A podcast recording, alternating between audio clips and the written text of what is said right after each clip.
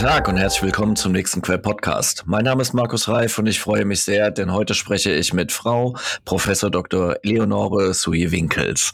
Sie ist seit 2014 Professorin für Wirtschaftspsychologie an der FOM in Düsseldorf. Davor war sie in der IT-Strategie Unternehmensberaterin bei Accenture Deutschland. Somit sind wir beide ja Alumni, liebe Eleonore. Herzlich willkommen in unserem Podcast. Stell dich gerne mal vor. Ja, hallo Markus, vielen Dank für die Einladung. Ich freue mich sehr.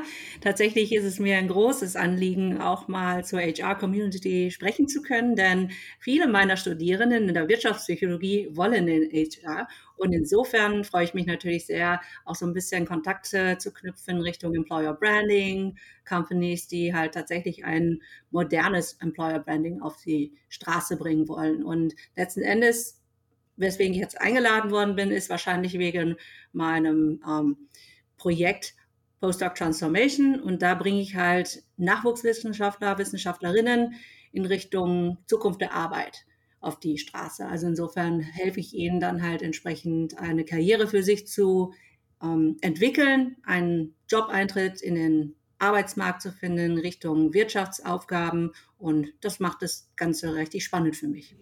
Super. Ich habe das auch äh, mit ein paar Zeilen nochmal unterlegt. Der Karrierewechsel von der akademischen Welt in die Wirtschaft ist aufgrund der Unterschiede in der Arbeitskultur, den Erwartungen und den erforderlichen Fähigkeiten eine Herausforderung. Promovierende und Promovierte profitieren hier von Unterstützung, die nicht alle Hochschulen und Universitäten anbieten. Und du hast dafür die Postdoc Transformation gegründet. Mit einer ganzen Reihe von Formaten unterstützt du dabei den Karrierewechsel. Und warum das gut ist, aber noch lange nicht ausreicht, ähm, willst du uns heute erklären. Wie bist du auf die Idee gekommen für die Postdoc Transformation?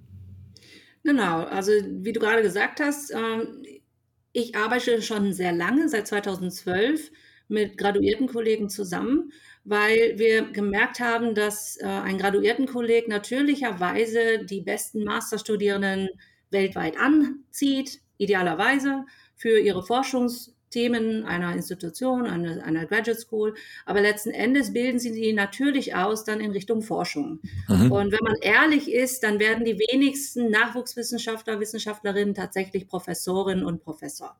Sondern es ist halt ein sehr einsamer, äh, spitzer Weg, äh, der tatsächlich auch sehr viele Leute halt abschreckt auf dem Weg dorthin. Und um diese Leute dann halt wiederum, um diesen Leuten eine schöne Chance auch bieten zu können, ist die Wirtschaft sicherlich auch ein attraktiver Arbeitsmarkt.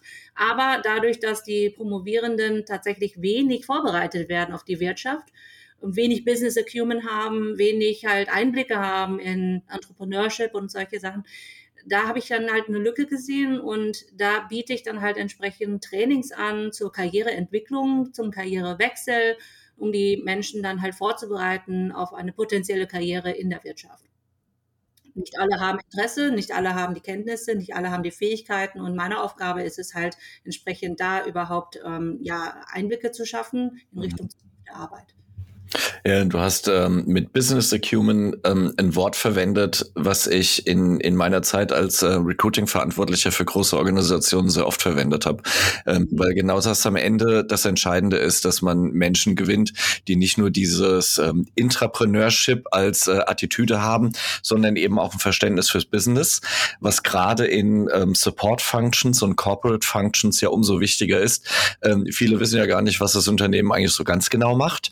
Und äh, sie muckeln da irgendwie so an ihrem Ende rum und äh, wissen eigentlich gar nicht so, wie das zusammenhängt. Und deswegen finde ich das sehr gut, dass du gerade bei diesem Wechsel aus der Wissenschaft in die Wirtschaft ähm, die Kolleginnen und Kollegen dabei unterstützt, über diese Dinge sich anzunähern an eine Karriere, die aus völlig anderen Attributen getrieben ist. Absolut. Also dieses, äh, man spricht ja so gerne über transferierbare Fähigkeiten. Ja, und es ist auch wichtig, aber aus meiner Sicht ist das Wichtigste, und das sage ich auch tatsächlich meinen Bachelor- und Masterstudierenden in der Wirtschaftspsychologie, das Wichtigste ist, dass man versteht, welches Geschäftsziel ein Unternehmen hat. Denn wenn man das nicht versteht, dann kann man nicht nachvollziehen, was monetarisierbar ist. Das heißt, welche Services, welche Dienstleistungen, welche Produkte etc. Und davon abgeleitet werden ja natürlich dann die Aufgaben sich anders darstellen für die einzelnen Bereiche in der Logistics, in Law und whatever. und oder Products in Marketing und so weiter. Und da wiederum wird dann halt wichtig, dass man ähm, die Projekte so vorantreibt, dass sie einen Mehrwert bieten. Das heißt, aus meiner Sicht bringe ich meinen Studierenden Bachelor, Master, aber auch den PhD-Studierenden bei, wie man innerhalb einer Supply Chain einen Mehrwert, also ne, also einen Mehrwert bietet. Und da muss man einfach immer überlegen, was kann ich dazu beitragen, wenn ich weiß, was das Ziel des Unternehmens ist, dass das Ziel erreicht werden kann mittels meiner Fähigkeiten. Und dann geht es nicht nur darum, von mir aus zu denken, egozentrisch, sondern eben company-centric. Und company-centric bedeutet am Ende des Tages Customer- or Client-centric. Das heißt, ich muss weg von mir selbst, zu weg zum Unternehmen, zu was will der Kunde, die Kundin. Was mhm. brauchen wir am Markt? Und wenn ich das verstehe strategisch, dann glaube ich, kann ich mich als Early Career Scientist immer gut orientieren. Nur den meisten Early Career Scientists fehlt wahrscheinlich diese, diese Sicht auf den potenziellen Arbeitsmarkt im Sinne von, was, was, was liefert denn der Kunde oder beziehungsweise was liefert das Unternehmen für den Kunden, die Kundinnen? Ich äh, muss es gerade mal erwähnen, ich habe gerade ein Flashback, so die, die Art, wie du redest und die Begriffe, die du verwendest, erinnert mich so krass an meine Zeit bei Accenture. Ist so unfassbar lustig. Ähm, auch wenn du Leute 15 Jahre nach dem Business wieder triffst, man hast dir irgendwie das Gefühl, man ist eine Familie. Das ist echt toll. Ähm, Eleonore, wie können die Karrieren von Nachwuchsforschenden denn verbessert werden? Also wir haben ja, ich sag mal, diese beiden Karrierepfade, die du schon erwähnt hast. Du hast einmal die ja. wissenschaftliche Karriere, ähm, die dann kulminiert in eine Karriere, die auf die Professur hinausläuft. Das betrifft die wenigsten, die ein Studium absolvieren und abschließen. Und dann hast du die Karriere, die eben auf Basis der wissenschaftlichen Ausbildung in der Wirtschaft vorgenommen wird.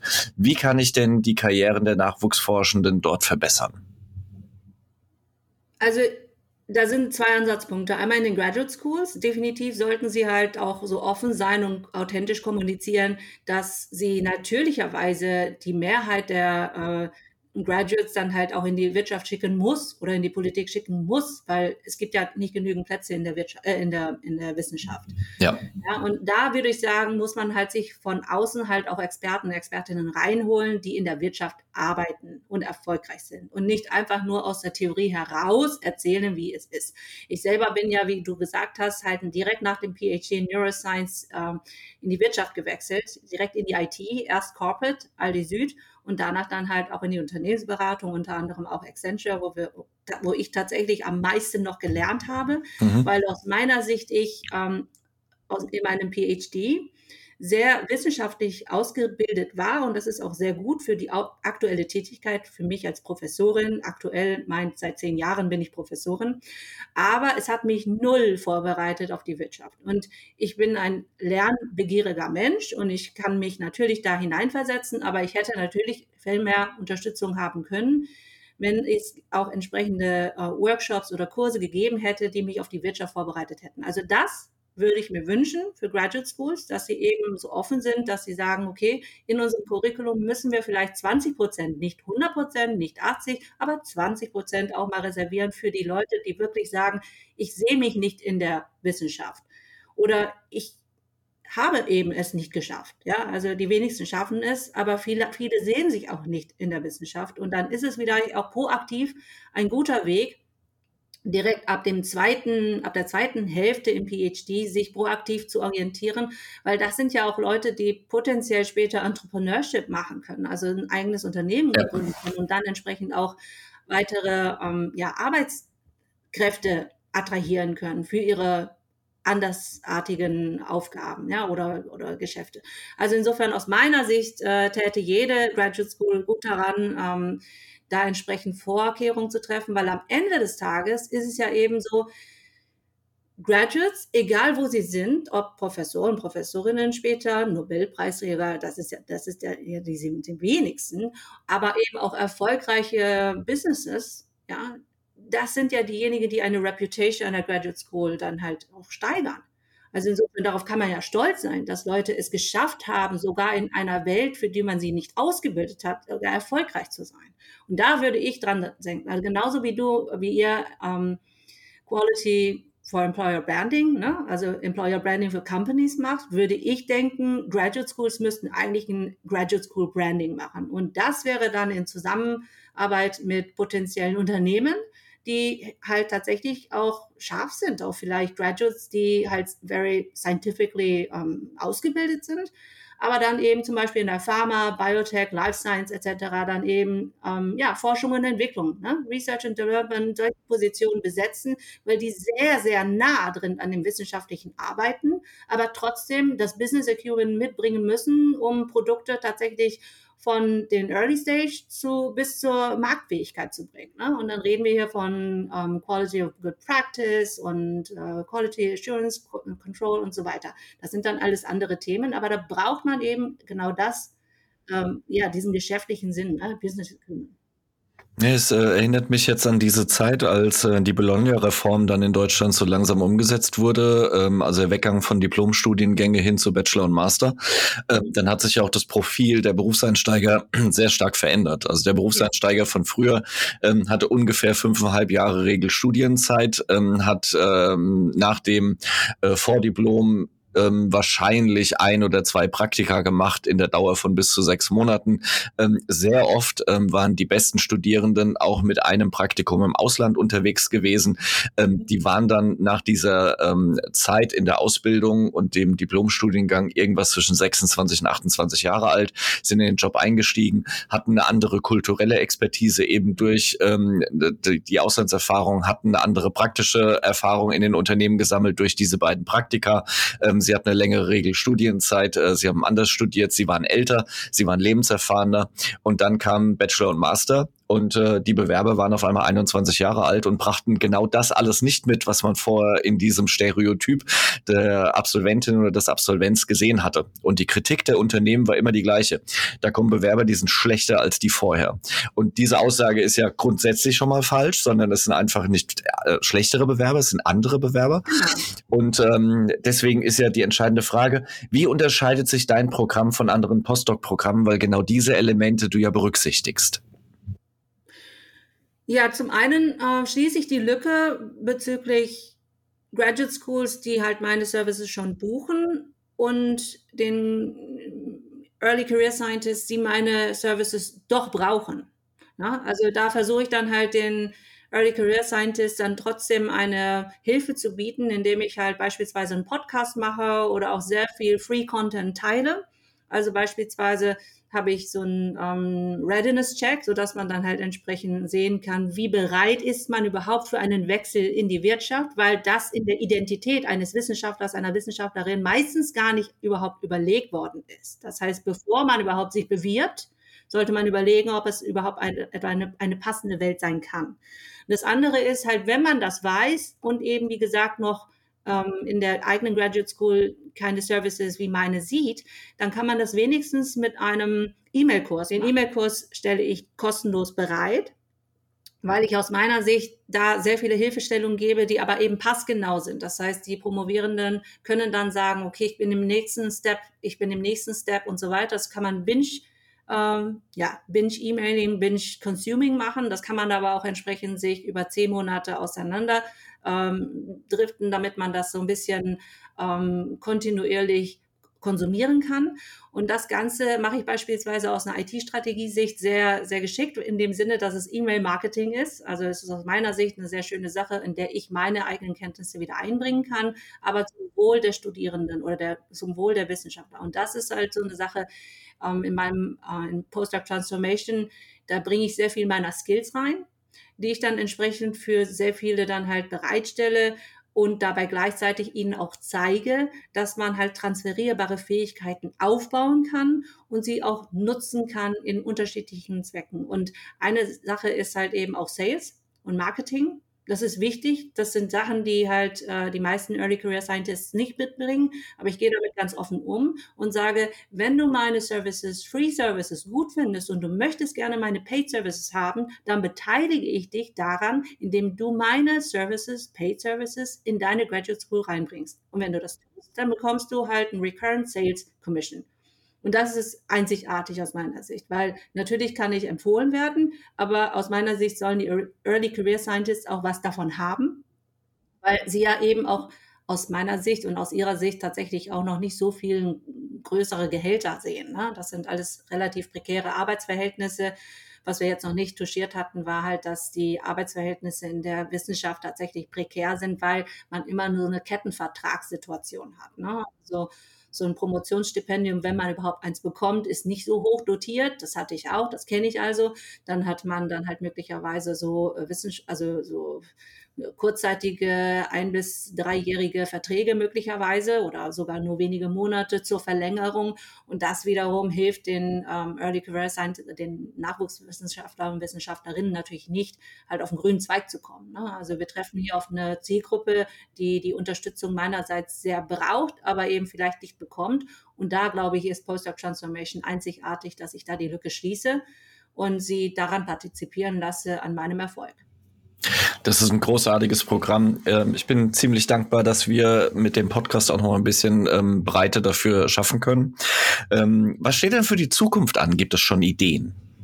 Ja, absolut. Also äh, wir sind ja jetzt in einem Podcast und ich habe ja meinen eigenen Podcast tatsächlich erst angefangen, nachdem ich so ein bisschen äh, äh als Podcast-Gästin auch eingeladen worden hier, hier und da.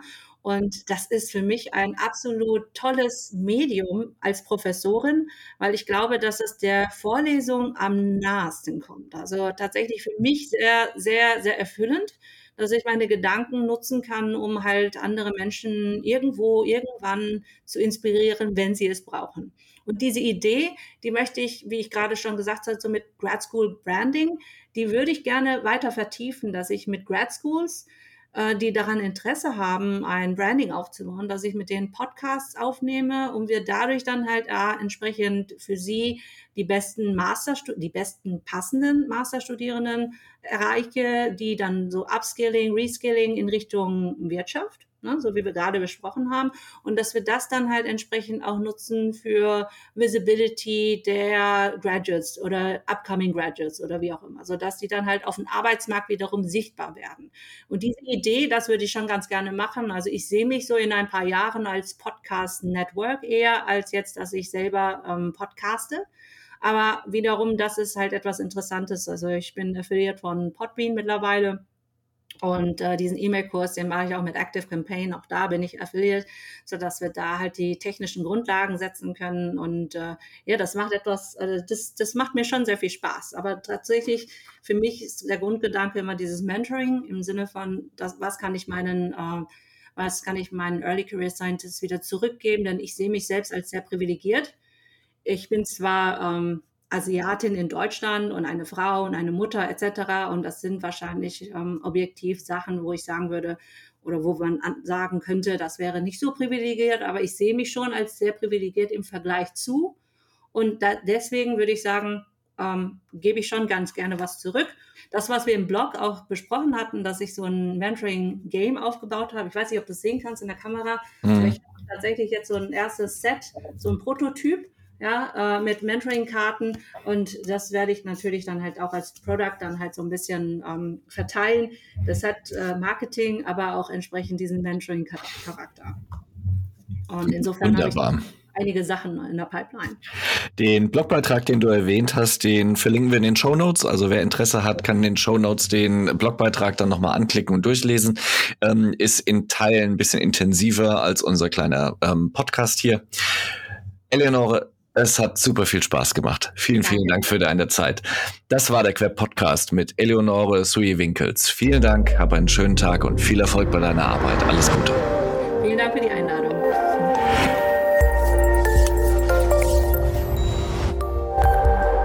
Das war ein weiterer Queb Podcast. Den Queb, Bundesverband für Employer Branding, Recruiting und Personal Marketing, finden Sie nicht nur in den üblichen Podcast-Kanälen, sondern auch über unsere Website www.queb.org. Vielen Dank fürs Zuhören. Ich verabschiede mich, Ihr Markus Reif und der Queb Quality Employer Branding.